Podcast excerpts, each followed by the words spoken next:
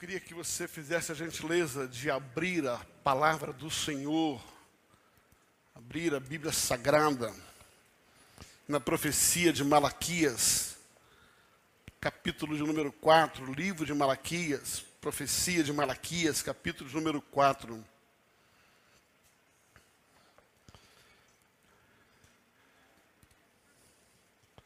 A partir do verso de número 1, eu vou ler na nova versão transformadora. Se puder mudar, por gentileza, a NVT, obrigado. Não, NVI não, não NVT. Ah, ok, é porque aqui em cima corta, já está na NVT, obrigado.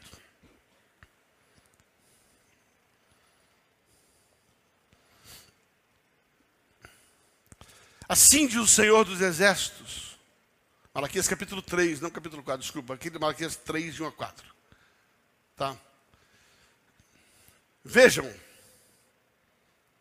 envie o mensageiro que preparará o caminho diante de mim.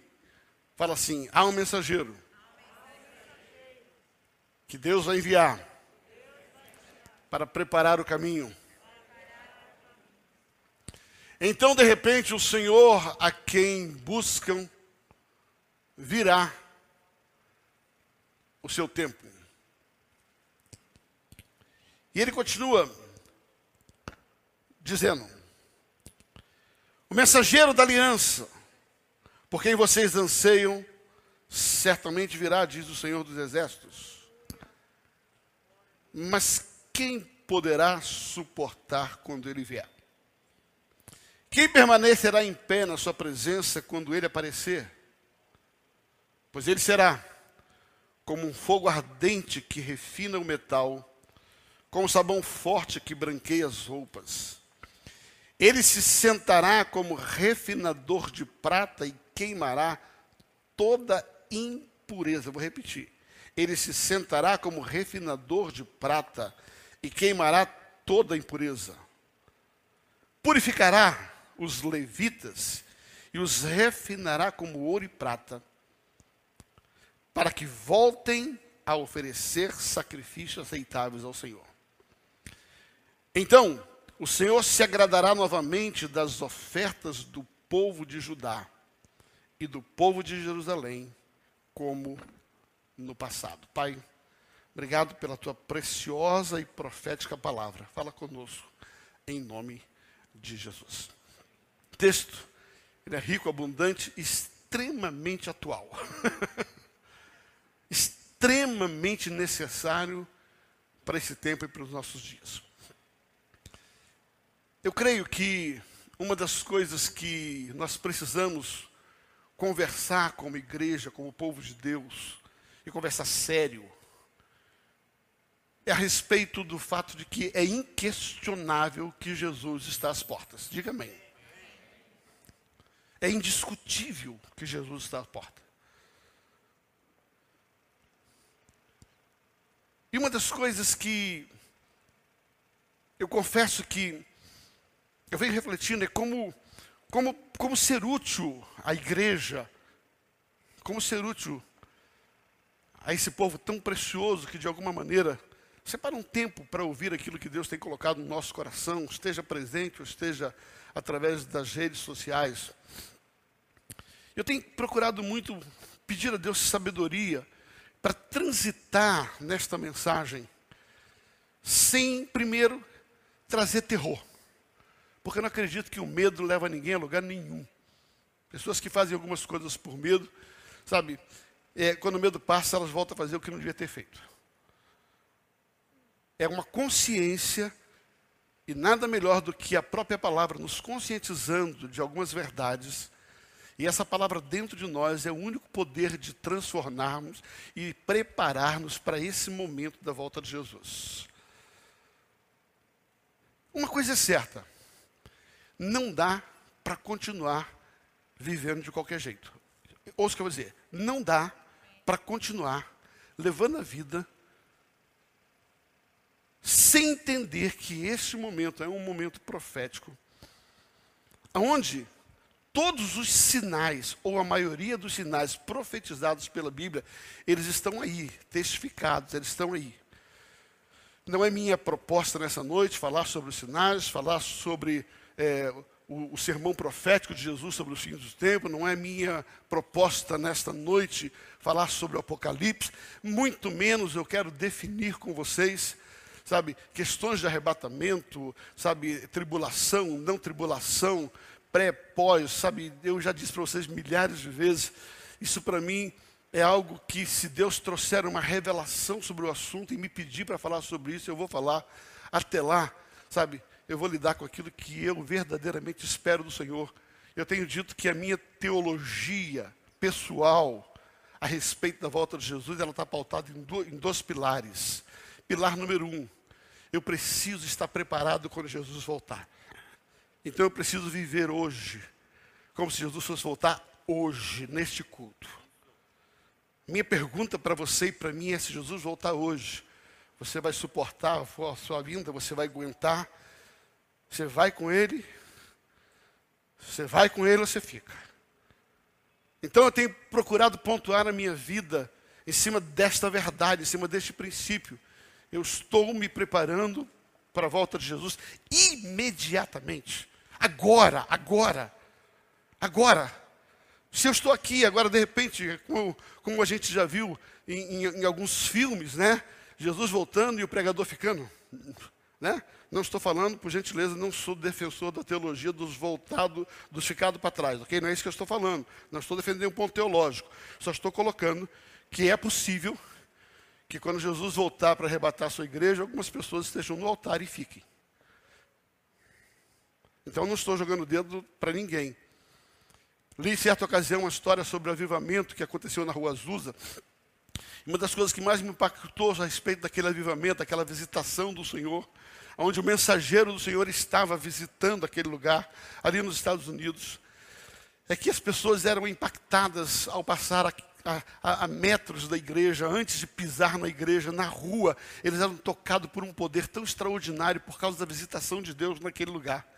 Por causa da presença do mensageiro, por causa da presença do próprio Cristo, manifesta através do Espírito naquele lugar, as pessoas se convertiam sem pregação as pessoas se convertiam, eram quebrantadas a, a, a buscar Cristo. É lógico, você precisa ouvir para se converter, mas as pessoas eram, é, eram questionadas, eram, eram instigadas a pegar a sua vida e dizer assim: Eu preciso de algo que eu não estou entendendo. Eles eram constrangidos a entrar dentro da igreja, e ao entrar dentro da igreja, com aquela predisposição do novo, a mensagem era pregada e as pessoas estavam Jesus.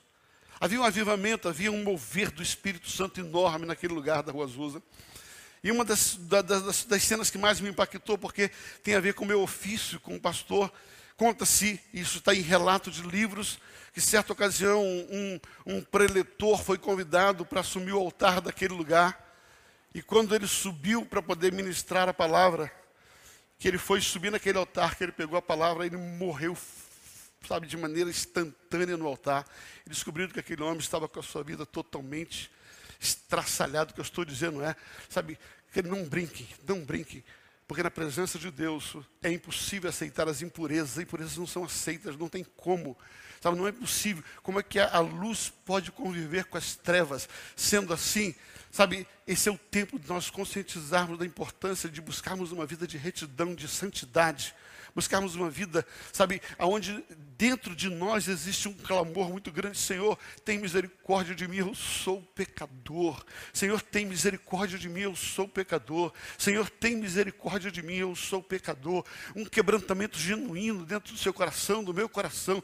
E por gentileza, entenda, é esse genuíno quebrantamento, não de discurso, mas verdadeiramente de uma contrição, de um constrangimento. É isso que nós precisamos para esse tempo. É esse tipo de comportamento comportamento e atitude que Deus espera de nós, a um coração quebrantado e contrito. A este coração Deus não resiste. É a esse coração, e é com esse encargo nessa noite, que eu, com muito temor, chego diante de você e faço a seguinte pergunta, que é o tema da nossa mensagem: quem suportará a sua vinda? Quem suportará a sua vinda? E a Bíblia vai falar que uma das coisas que estava acontecendo no processo, no período de Malaquias e, E, infelizmente, criou-se um estigma a respeito de Malaquias, né? Criou-se um estigma.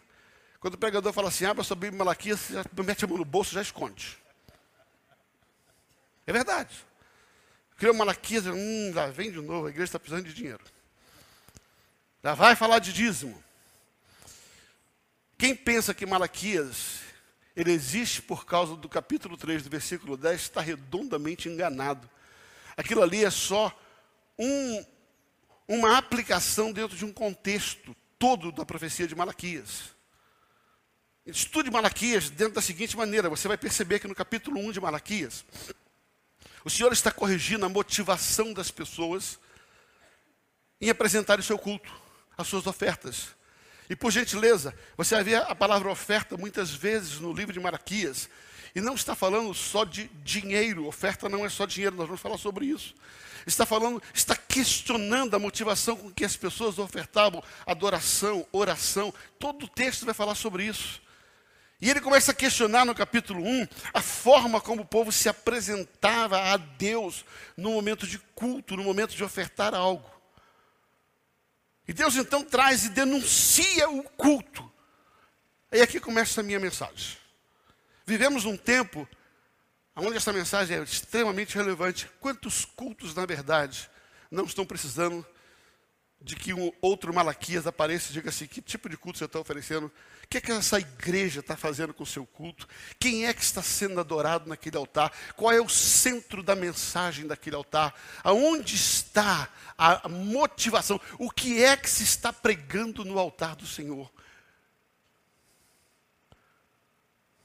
Malaquias capítulo 1 precisa ser vivido na íntegra hoje, em muitos altares, em muitos lugares. Capítulo 2 depois dele questionar o que está acontecendo com a celebração, com o culto, com as coisas, ele vai corrigir e começa na cabeça. Ele bate direto no sacerdote. Malaquias capítulo 2, ele vai dizer assim: Ouça bem, sacerdote. Vocês corromperam a função de vocês. Vocês distorceram o chamado de vocês. Vocês não dão honra ao meu nome. Em outras palavras, naquele tempo, o que Malaquias está dizendo é que as pessoas estavam muito preocupadas com o seu nome. As pessoas estavam muito preocupadas com o seu status, com a sua fama. Eles queriam honra para eles. E Deus chega ao ponto de dizer assim: porque vocês decidiram não dar honra ao meu nome, eu vou trazer sobre a vida de vocês um juízo. Olha que coisa séria, preste atenção. Olha que coisa séria. Ele vou trazer um juízo. Malaquias capítulo 2. O juízo que eu vou trazer sobre você, líder de igreja, sobre você, pastor, sacerdote, é o seguinte: eu vou amaldiçoar as suas bênçãos. Misericórdia. Deixa eu explicar para você o que é, que é isso. Púlpitos que estão buscando proeminência pessoal pastores que estão buscando fama, pastores que estão querendo honra para si e tirando a honra de Deus, Deus está lá no céu dizendo assim: o que você falar, eu vou fazer o contrário. Meu Jesus. E aí está onde a gente tem que pensar muito bem. Quem é que a gente está ouvindo? Que igreja a gente está frequentando? E quem é que fará a nossa vida? Porque se você está debaixo de uma de um telhado furado, onde pessoas ali que estão liderando aquele movimento, aquela igreja, essas pessoas estão buscando fama para si, dinheiro para si, reconhecimento para si, agradando pessoas e não a Deus. A Bíblia diz que Deus lá em cima falou, sacerdote, porque vocês não deram honra ao meu nome, então eu vou dizer algo para você. A hora que ele disser assim, receba a cura, eu vou mandar um enxame de enfermidade. Vai vir enfermidade para tudo que é lado. A hora que ele disser assim, prospere, vai vir falência. Então Malaquias não tem nada a ver com a oferta somente do dinheiro do dízimo. Malaquias está tratando, Malaquias está tratando do contexto que é a noiva, que é Cristo, que ali na ocasião ainda não tinha igreja, mas era o povo que representava hoje, é o que representa hoje a noiva de Cristo. É, é, é, é um movimento profético do que nós estamos vivendo hoje. Pastores que estão distorcendo o verdadeiro sentido do seu chamado. Mas no capítulo 2, no capítulo 3, ele começa a trabalhar os levitas. E por gentileza, mais uma vez precisamos quebrar um estigma. Levita. Levitas não é só aquele que toca e canta. Tá? A gente criou um estigma. Ah, Pois é, pastor Adson é levita, pastor Johnny é levita. Também são. Quando você estuda sobre os levitas, vem assistir aula no céu do pastor é, Adson e você vai descobrir que existiam três tribos levíticas que tinham funções diferentes. Uma delas adorava, mas o restante tudo trabalhava. Ou seja, todo mundo que trabalha na casa de Deus é um tipo de levita, presta um serviço levítico. Você está na portaria, você está ali, você está filmando, você está no estacionamento, você está cuidando das crianças, você é um tipo de levita, é um tipo de serviço levítico. Você está varrendo, você está arrumando banheiro, isso é um tipo de serviço levítico. Então ele, tá ele, ele começa a motivar, ele começa a trabalhar os levitas, ele começa a trabalhar aqueles que estão ligados à igreja no seu ofício. E nesse capítulo 3 ele vai falar sobre isso. E aí só depois, no capítulo 4. Só depois, no capítulo 4, ele vai alinhar a questão dos dízimos e da oferta. Por quê? Porque no capítulo 3, no texto que nós lemos, você vai perceber que o povo trazia, presta atenção, o povo trazia oferta para os levitas, e Deus não aceitava aquela oferta por causa do comportamento dos levitas e dos sacerdotes. É isso que está aqui no texto. E Deus está falando assim: eu quero que novamente a minha igreja que está ofertando, o meu povo que está ofertando, as suas ofertas voltem a ser reconhecida por mim, eu quero abençoar as suas ofertas. E aqui falo da oferta de uma maneira geral. E o texto fica muito claro sobre que processo Deus está usando. Ouça, qual é o processo que Deus vai usar para purificar a sua igreja, para purificar os sacerdotes, para purificar o levita e para purificar o povo.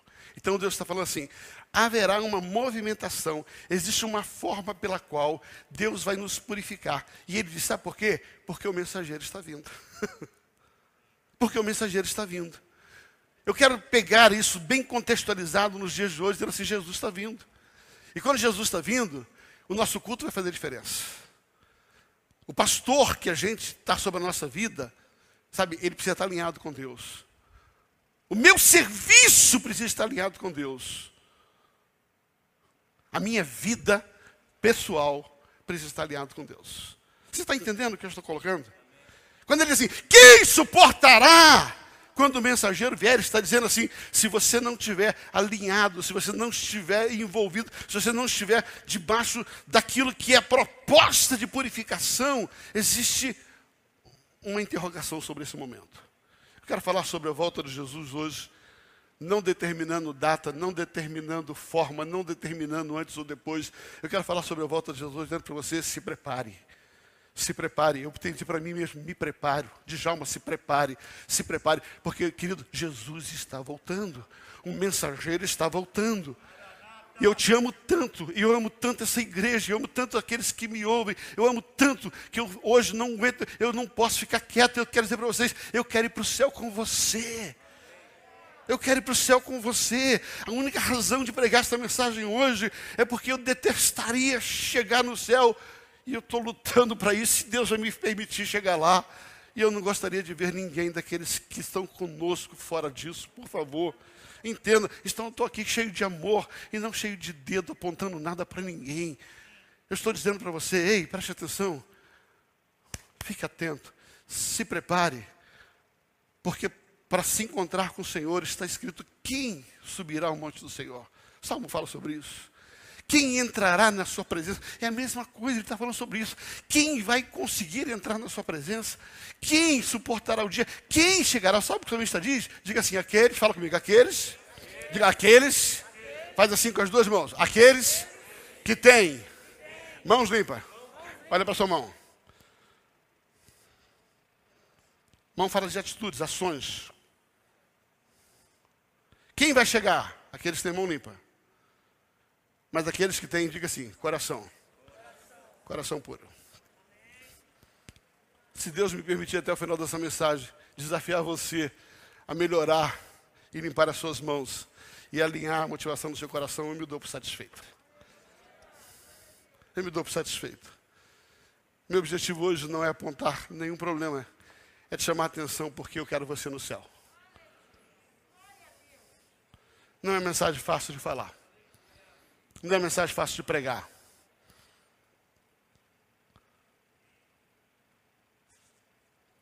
O dia que eu estava lendo sobre isso, Deus estava falando, mexendo muito comigo nisso. Eu confesso que eu falei com Deus, falei, Deus, não quero brincar disso não. Não dá para pregar outra coisa não. Não dá para brincar disso, eu quero brincar disso não. Aí Deus me levou a um texto de Ezequiel que diz assim: ouça bem, se você sabe que de alguma forma o seu irmão está pecando, e esse pecado pode levá-lo para distante de Deus, e você não corrigi-lo, quando ele chegar e ele for rejeitado, o sangue dele vai ser cobrado da sua mão. Mas se você perceber que de alguma forma o seu irmão não está no caminho correto, e você ousadamente, com muito amor, falar sobre ele para que ele possa alinhar. Se ele se alinhar, você ganhou um irmão, e é isso que eu quero, é ganhar um irmão. É ganhar um irmão. É ganhar, é ganhar você. Meu objetivo é que eu e você possamos juntos viver a eternidade junto com o papai lá em cima. Junto com o papaizinho lá em cima. O texto fala que haverá um tempo onde, onde Deus voltará a receber as ofertas como no passado. Isaías capítulo número 1. Você vai perceber Deus alinhando as ofertas. Você vai perceber Deus falando a respeito disso. O profeta Isaías chega para o povo e diz assim: Deus disse: Até quando vocês vão me trazer cultos, celebrações? Isaías 1 fala sobre isso. Até quando vocês estarão celebrações, luas novas? Até quando vocês vão se reunir em assembleias solenes? Essa expressão. Até quando vocês vão se reunir em assembleias solenes se eu não estou aceitando aquilo que vocês estão fazendo lá? Ele diz: Até quando vocês vão levantar as mãos e eu vou esconder o meu rosto? Ui, meu Deus do céu! Deus está trazendo uma palavra para Isaías, assim, sabe, vocês me oferecem celebrações, mas eu não gosto delas. Vocês levantam suas mãos para adorar, e eu viro o meu rosto porque eu não quero ver. A Bíblia fala em Isaías capítulo 1, vocês começam a orar, e eu tapo os meus ouvidos porque eu não quero ouvir. Deus trabalha como oferta. A oferta que ele trabalha não tem só a ver com dinheiro, embora ele vai falar também sobre os sacrifícios mancos. Ele trabalha pelo menos quatro áreas de oferta. A oferta que você dá que é fruto do seu salário, a oferta que você dá, que é fruto da sua adoração, a oferta que você dá, que é fruto da sua adoração, e a oferta que você dá, que é, o, que, que é a celebração. Ele trata essas quatro áreas e ele está dizendo assim: eu quero voltar a aceitar as ofertas porque elas são genuínas. Então, o texto da profecia de Isaías, ele começa a trazer o que que nós precisamos fazer para que o nosso culto seja aceito. Fala, culto aceito. Dinheiro aceito. Oração aceita. E adoração aceita. Ele vai dizer: só tem um jeito. Passa pela fornalha. Passa pelo fogo. Ele diz assim: e ele será como purificador dos filhos de Levi. E ele será como o purificador da prata, ele será como o sabão que limpa o sabão do lavandeiro. Sabe, na minha juventude, um pouco antes, um pouco antes de, de é, ter as crianças, ter, ter a Milene e a Kemily, eu fui trabalhar numa empresa, fui convidado a trabalhar numa empresa, uma empresa de produtos químicos que chamava Berzog. E eu fui trabalhar nessa empresa, uma empresa, é uma empresa belga, e a minha função ali era trabalhar com dois produtos específicos daquela, daquela indústria naquela ocasião. Eu trabalhava com revelador e com fixador. Sabe, hoje você não tem mais isso, mas no passado, para você tirar uma fotografia, ia no, no, no mercado e comprava um Kodak. Quantos aqui compraram Kodak? Quantos aqui tiveram máquina que tem aquele rolinho assim? Você botava o rolo lá. Aí tirava fotografia, a fotografia, depois abria, queimava tudo. Quantos, quantos, quantos queimaram filme? Né? Quantos, quantos fizeram isso? Ah, até você, Felipe. É, né? Não é da tua época não, cara. Né? Mas eu sou da geração que você ia lá, comprava um filme, era um rolinho, e você tinha que botar aquele rolo, só tinha um pedacinho, e tinha que ficar tapado, Sabe, porque se você abrisse a máquina, tudo que você fez se perdia. Esse, aquele rolinho ali, ele tinha uma película comprida, né? Aquele, aquela, aquele filminho. Tá? A mesma coisa era para tela de cinema, a mesma coisa era para fotografia, era para radiologia. Sabe, no raio-x, aquela chapa de raio-x que você tem do pulmão, é uma película grande, né, bem clarinha, que quando você pega ela, você vê todo o desenho dos seus ossos. A Vilma está gostando, né, Vilma? Dando aula, dando aula na praia dela. Sabe, você ali o desenho dos seus ossos, para ver se está quebrado ou não. Que, que é aquilo ali? Aquilo ali, na verdade, é um aparelho de raio-x. Você vai lá, aquele raio vem, e quando ele bate aqui, atrás de você tem aquela película, que ele bota lá atrás. Aquele raio, ele vai grifar, ele vai marcar na película todo lugar que é duro, todo lugar que é consistente. Aonde tem osso, ele vai marcar. Aí, o operador pega aquela película e leva para uma câmara escura, porque não pode abrir fora da câmara escura. E ele joga num revelador. Esse revelador, ele na verdade a função dele é fixar aquela imagem que o raio-x colocou. Aí tira do revelador e joga num fixador. O que, que o fixador faz? Ele limpa tudo que não foi gravado pelo revelador. Tudo que não foi gravado. Então ele fixa somente a parte dura, somente a parte óssea. E você percebe num filme de raio-x e num filme de fotografia que tem uma parte, a maioria dela é muito clarinha, e somente a parte escura é aquela parte dos seus ossos. Pastor, por que você está contando isso? Deixa eu explicar para você por quê. Porque eu fui contratado numa empresa que descobriu algo. Quando aquele fixador que tirava a resina, ou seja, essa, essa resina, ela tinha o nitrato de prata, que vinha de um lado e do outro. Aquela marca era um nitrato de prata. Então, tudo que a prata não marcava, ela saía no fixador. Depois de um tempo, o fixador não funcionava mais. Depois de um tempo, aquele fixador não tinha mais utilidade, porque ele não tinha mais a função de fixar. O que, que ele fazia? O operador fazia, ele pegava, abria e ia para o ralo. Aquele fixador já sem utilização, que não fixava mais, era jogado fora. Aí alguém, muito inteligente, descobrindo que a prata era muito cara e muito preciosa, foi lá e pegou aquela borra de prata e filtrou, só jogava fora o líquido. Mas o nitrato de prata, contaminado, cheio de impurezas pelo produto químico, ele juntava e ficava uma bola desse tamanho assim, era uma borra desse tamanho assim. A minha função era comprar aquilo que todo mundo jogava no ralo. E eu comprava aquela borra de prata assim, dos hospitais, dos laboratórios, e era uma borra desse tamanho assim. Comprava muito barato. E aí, o que era feito com aquela borra? Alguém descobriu que ali dentro tinha prata, e prata valia dinheiro, prata era importante. Mas eles precisavam entender um processo para tirar as impurezas daquela prata, para que aquela, prata valesse de novo. O que, que ele fazia? ele pegava e jogava numa fornalha. Ele jogava numa fornalha muito forte, muito forte. E ali ficava um dia, dois dias, três dias. E aquele fogo ia queimando toda a impureza. E até que aquela prata ficasse totalmente limpa. Aquela prata ficasse totalmente pura. E algumas vezes o operador daquele processo tirava aquela borra de prata, e não tirava aquela borra de prata, ele olhava e dizia assim, e não está pura ainda. Se não está pura ainda, para onde vai? volta para o fogo. E voltava para o fogo. E às vezes, tinha algumas borras que estavam tão encrostradas que tinha que voltar uma, duas, três, quatro, cinco vezes. E só saía de lá quando estava 100% pura, porque ela só prestava quando ela estivesse 100% pura. Eu quero dizer para você, a Bíblia diz que o Senhor está mandando o mensageiro para purificar os filhos de Levi como se purifica a prata. O que eu estou dizendo é que está chegando a hora em que Deus vai nos jogar numa fornalha, sabe, para queimar as nossas impurezas, a fim de que nós possamos novamente ser aceitos diante dele.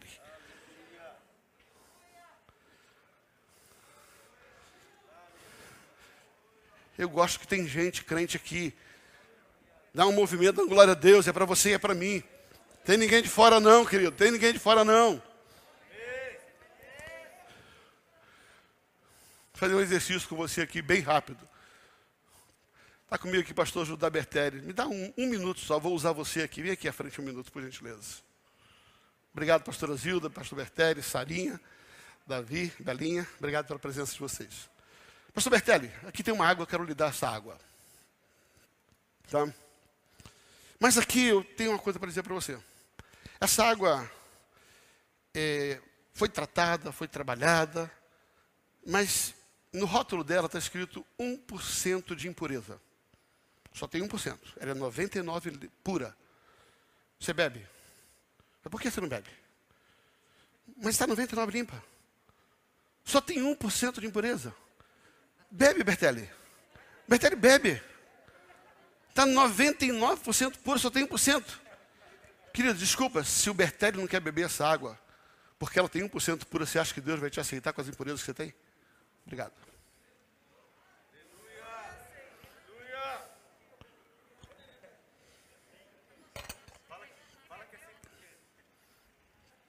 Passou no fogo.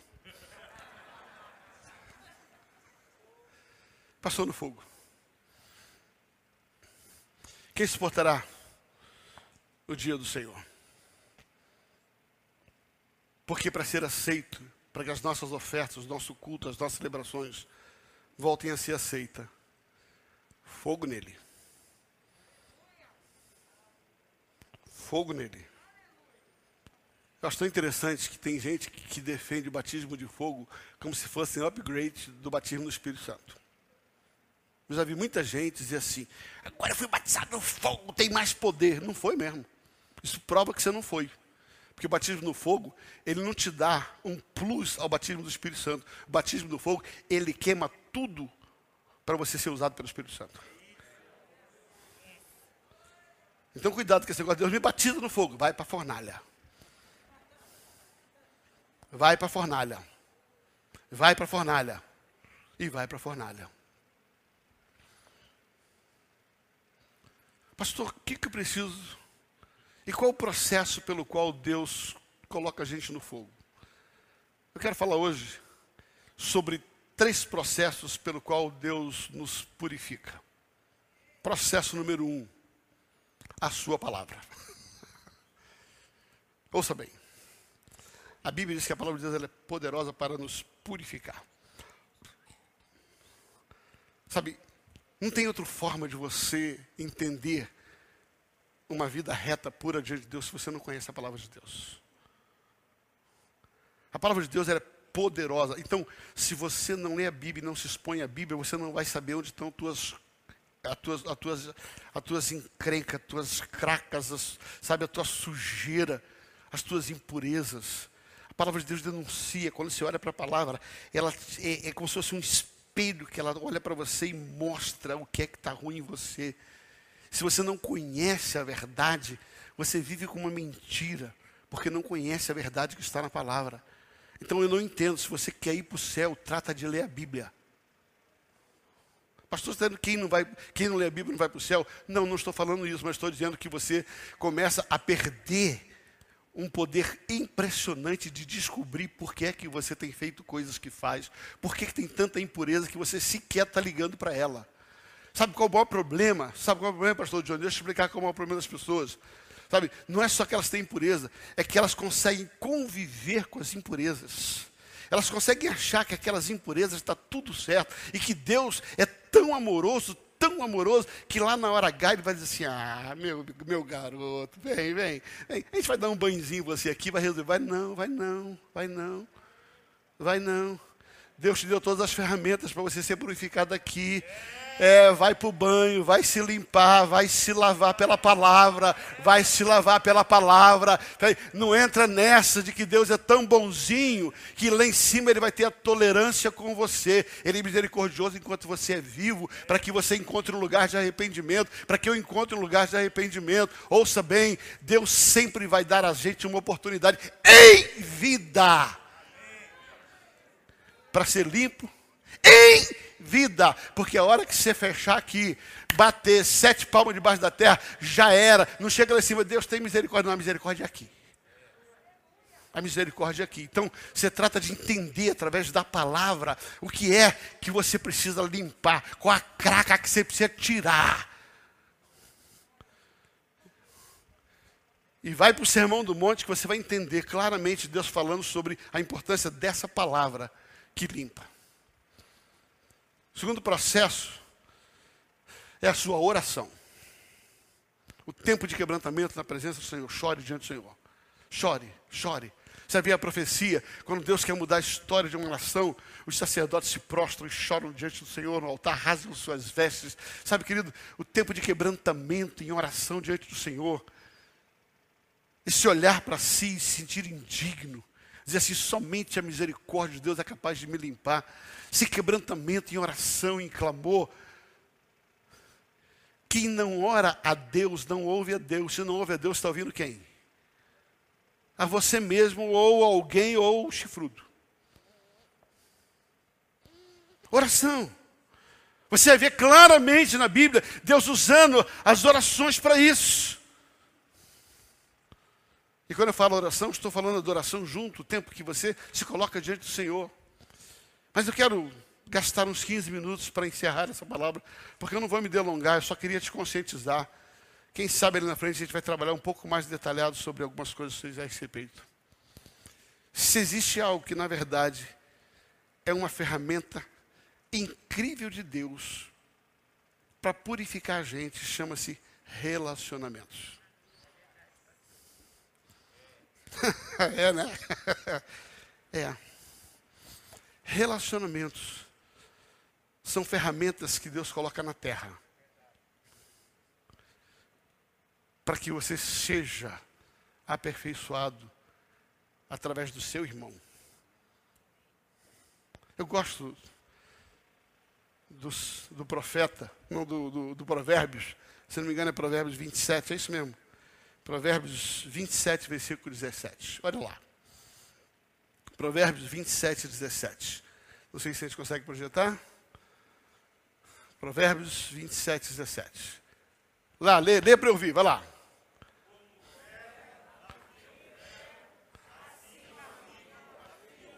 Ei, Jesus, é lixa! É lixa!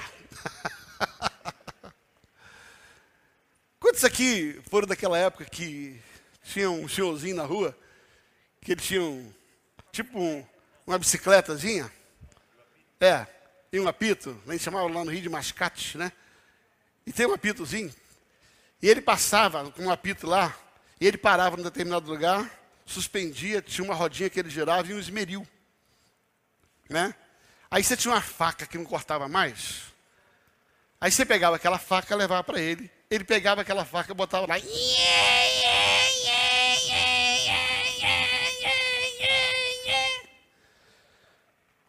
eu gostava de ver porque saía fogo para tudo lá.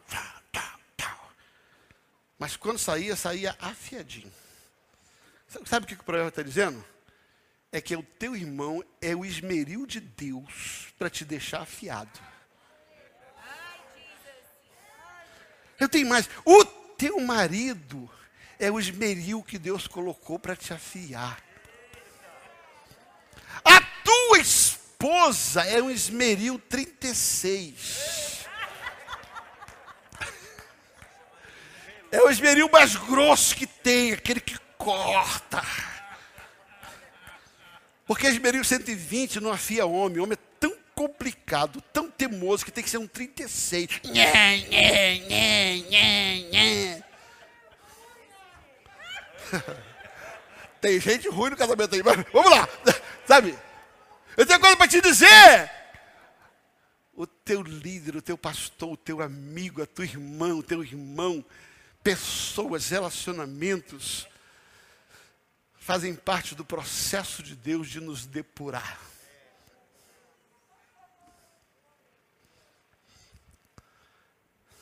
Quando Deus faz uma declaração a respeito de Davi, ele diz assim: Achei o Davi, homem segundo o meu coração, preguei sobre ele hoje de manhã, que foi tão aperfeiçoado, tão aperfeiçoado, tão aperfeiçoado. Ele foi tão esmerilhado, ele foi tão jogado na fornalha, e em todo o processo ele foi aprovado, e eu aceitei a sua vida e o seu serviço. E quando eu olho a vida de Davi, Eu vejo Davi passando por alguns esmerios, por algumas fornalhas, sendo queimado e depurado através dos relacionamentos.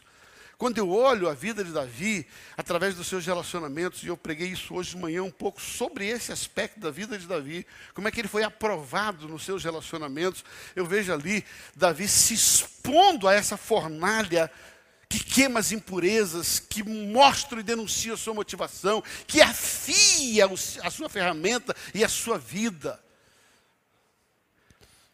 E eu tenho uma mensagem que eu gosto muito dela e eu quero concluir com uma parte dessa mensagem. Até a Milena citou esses dias. Falou, pai, eu gosto muito de ouvir o senhor pregar sobre esta mensagem. Davi precisou de quatro bons relacionamentos para deixar ele bem afiadinho. Bem afiadinho. Não vou falar de casamento, porque ele teve três, e cada um dos casamentos afiava ele de um jeito. Outra hora a gente fala sobre isso numa live de casal. Estou me oferecendo para fazer uma sexta-feira, uma live para o pastor Rogério e pastor Amar, só sobre casamento. E o tema vai ser: Como é que teu marido te afia e você afia ele? Está junto com a pastora Bira, vou fazer, amor? Mas primeiro vou afiar nosso machado em casa primeiro.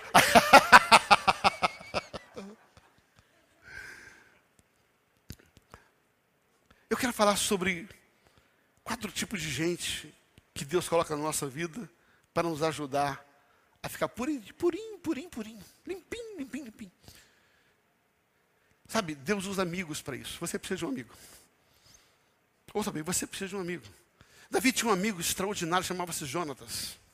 Jonatas era, era aquele que era capaz de acreditar na vida de Davi, era um grande amigo de Davi, acreditava no que Davi carregava. Jonatas, ele foi capaz de dar o seu lugar, foi capaz de dar a sua capa, foi capaz de dar o seu cinto. E esses dias eu estava pensando sobre isso. Sabe? É... Vem cá, Johnny. Chega aqui rapidinho. Né? Ali, o Jonatas é Davi, eu, eu, eu, o Johnny é o Davi, eu sou o Jonatas. Diz que quando o encontrou o Davi, falou assim: rapaz, tu é melhor do que eu. Eu tenho uma capa, essa capa aqui, ela, ela é a capa da minha autoridade. É a capa que me protege. Mas eu quero pegar essa minha capa e eu quero dar para você porque eu acredito que Deus tem algo sobre a sua vida maior do que Ele tem sobre a minha. Amigo é aquele que acredita em você e quer servir com aquilo que Deus te deu. Sabe, eu poderia chamar o Adson, poderia chamar o Rogério, poderia chamar toda a equipe pastoral. Eu tenho um voto no meu coração, ser Jonatas na vida de vocês amar vocês, servir vocês, e se for necessário, dar o que for necessário. Mas a Bíblia diz também que Jonas deu um cinturão. E eu fiquei pensando, receber a capa é legal.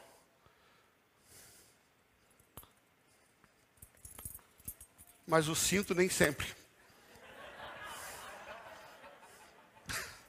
Você não entendeu, não? Entendi. Quando você só quer amigo que te dá capa, você não quer amigo, você quer bajulador.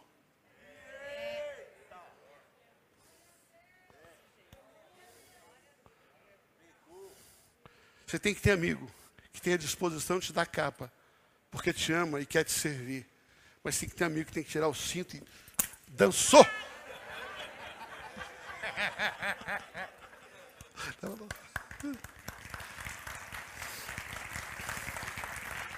Johnny, eu não sei porque eu bati, mas você sabe que apanhou.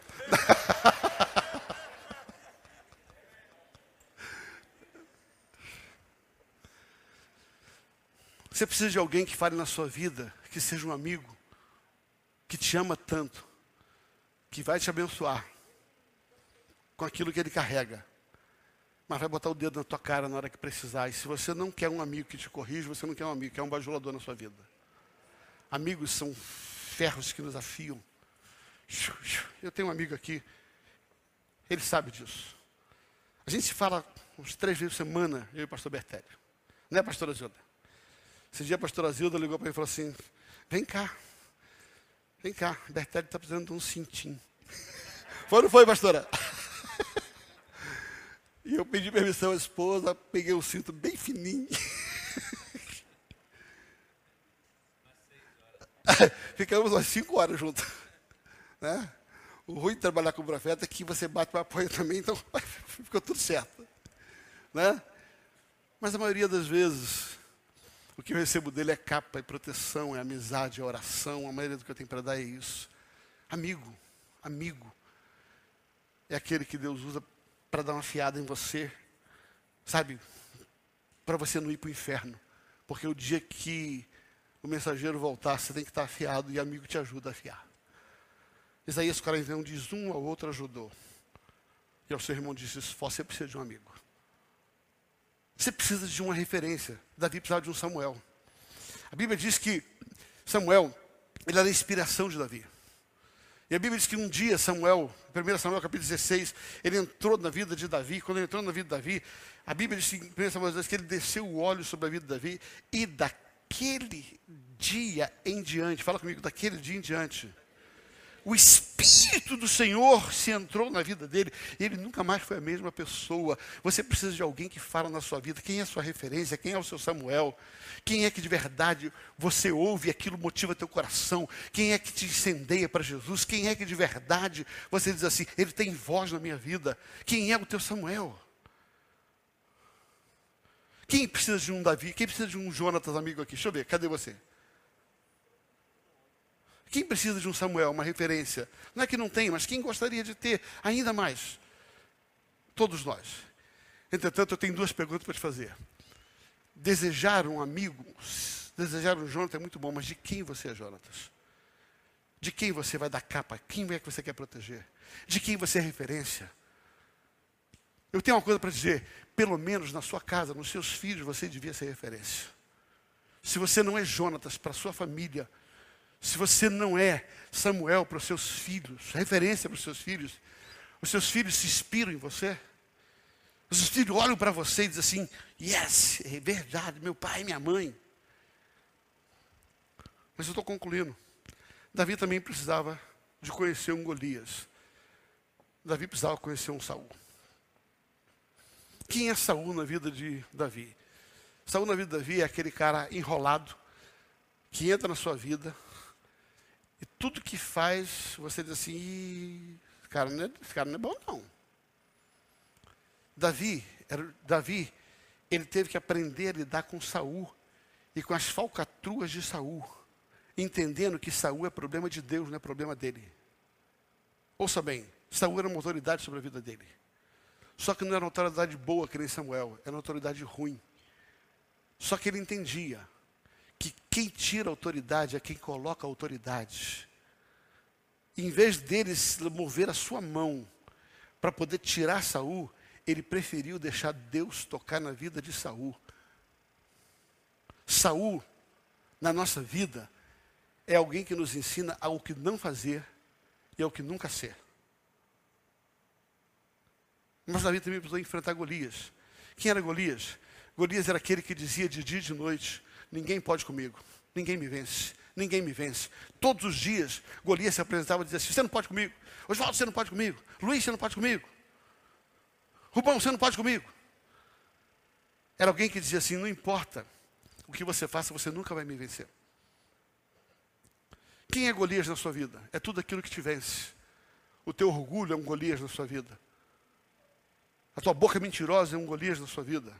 A tua preguiça é um Golias na sua vida? Tem gente que é tão preguiçoso que não consegue ser preguiçoso, é só pregui.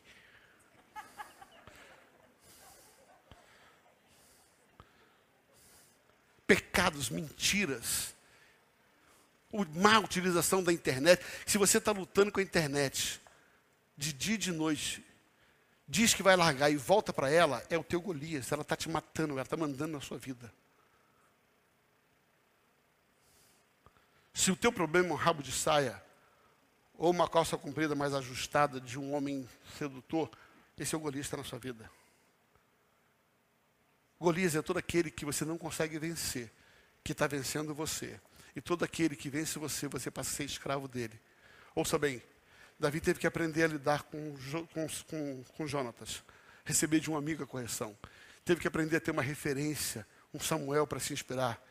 Teve que aprender a lidar com Saul, sem tocar nele, deixando Deus tocar, mas teve que aprender a vencer os seus próprios problemas, queimar as suas impurezas. Você só será aceito diante de Deus o dia que você apresentar a cabeça do seu Golias. Entenda, eu tenho o meu Golias, você tem o seu. Quem suportará a vinda do Senhor? Por gentileza, Ministério da Música. Quem suportará? Quem suportará a vinda do mensageiro? A Bíblia diz que Deus vai nos jogar no lugar de fogo para nós sermos depurados e toda impureza ser tirada. Porque o propósito de Deus não é nos perder, mas é que a gente seja purificado para que sejamos aceitos como no começo. Jesus vai voltar. Mas quando ele voltar, ele vai comprar uma noiva preparada. Pastorados, vem orar com a gente. Quem estava com saudade de ouvir o pastorado chorar?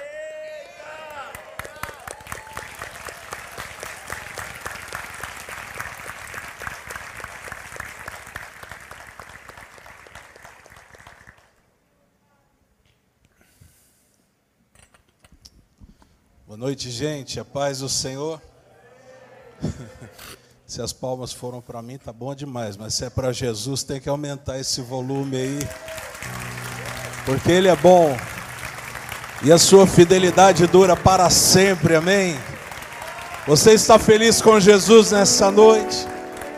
Olha que era só para orar, né? Mas eu preciso agradecer, queridos, a Deus Preciso agradecer essa liderança, nossos líderes, pastores. E preciso agradecer a igreja de Cristo. Vanessa está em casa se recuperando. Eu recebi assim mensagens que eu não consegui responder a todos. É, eu acordava às vezes com mais de 200 mensagens. E num dos momentos mais difíceis ali, né, de isolamento, uma situação de saúde bem comprometida, complicada. Eu estava no quarto, estava falando com Deus e dizendo com Deus: Deus, se, se esse é o tempo, não tem problema, a gente vai para o céu, porque esse é o nosso fim mesmo. Mas cuida da minha família, aquela coisa toda que a gente fala. E de repente os meus olhos se abriram e eu vi o meu quarto cheio de anjos. Mas não eram 10, 20, 30, 50, 100, eram milhares de milhares de milhares, eram muitos anjos. Eu não sei como eles cabiam um, um em cima do outro, dentro do outro. E de repente, no meio daqueles anjos, eu vi a figura de Jesus Cristo. Existia um buraco no meio deles e ali estava o Senhor. E de repente, daquele lugar onde estava Jesus, saiu uma voz que disse assim para mim: Disse, filho, essa doença não é para a morte. Eu estou com vocês. E isto será para a glória do meu nome. Amém. Aleluia.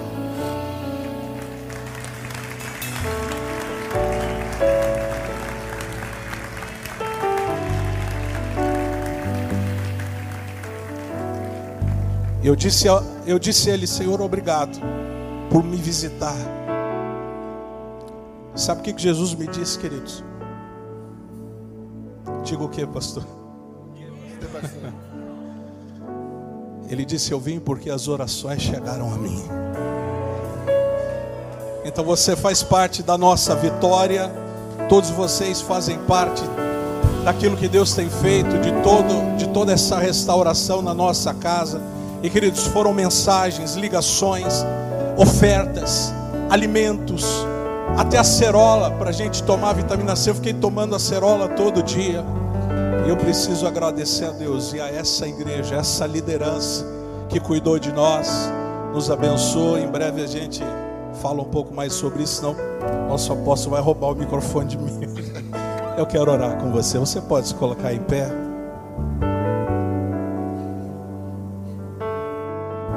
A sua oração é importante.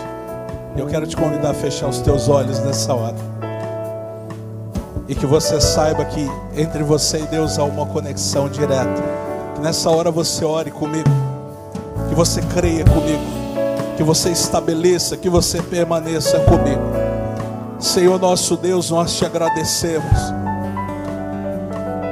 Como disse o salmista, o que nós podemos dar ao Senhor por tantos benefícios que tem nos concedido. Como disse o apóstolo nessa noite, quem é o homem para que dele te lembres? E quem é o filho do homem para que o visites? Mas de uma forma extraordinária, o Senhor o fez habitação da tua glória, habitação da tua presença, para manifestar a sua glória em vasos de barro. E nessa noite nós fomos confrontados, nós fomos tocados por uma palavra que nos faz olhar para o alvo, como disse o apóstolo Paulo, olhando firme para o alvo, olhando para o prêmio da soberana vocação que está diante de nós, sem desviar para a direita e para a esquerda. Nós estamos essa noite reunidos para a glória do teu nome, porque tudo vem de ti, tudo volta para ti, tudo vem por ti. E nós estamos aqui, Senhor, por causa da tua misericórdia. Nós fomos tocados pelo teu amor, nós fomos alcançados pelo teu poder, nós fomos reconciliados contigo através do sacrifício de Jesus. E nós andaremos, Senhor, até o fim dos nossos dias para servir o Senhor, para sermos aquilo que foi estabelecido nessa noite referências, amigos, aquele que ajuda um ao outro, aquele que estende a mão, aquele que levanta, aquele que está caído. Senhor, nós somos teus servos e, como teus servos, nós dizemos, ó Deus, tudo seja para a tua glória. Nós clamamos pelo teu toque. Se alguém de nós essa noite que precisa ser renovado, renovado no seu coração, no seu espírito e na sua alma, vem sobre nós, Espírito de Deus, vem com o teu vento dos quatro cantos da terra e sopra sobre nós. Mas mais do que isso, Senhor, que tudo seja para glória e honra e louvor do teu santo nome, Jesus. Nós queremos te dizer nessa noite, nós te amamos e obrigado pela aliança que o Senhor tem conosco. Nós abençoamos esta palavra, esta semente, o que foi liberado, que seja frutífero, produtivo, em nome de Jesus Cristo. Amém. Aleluia. Glória a Deus. Aleluia. Amém.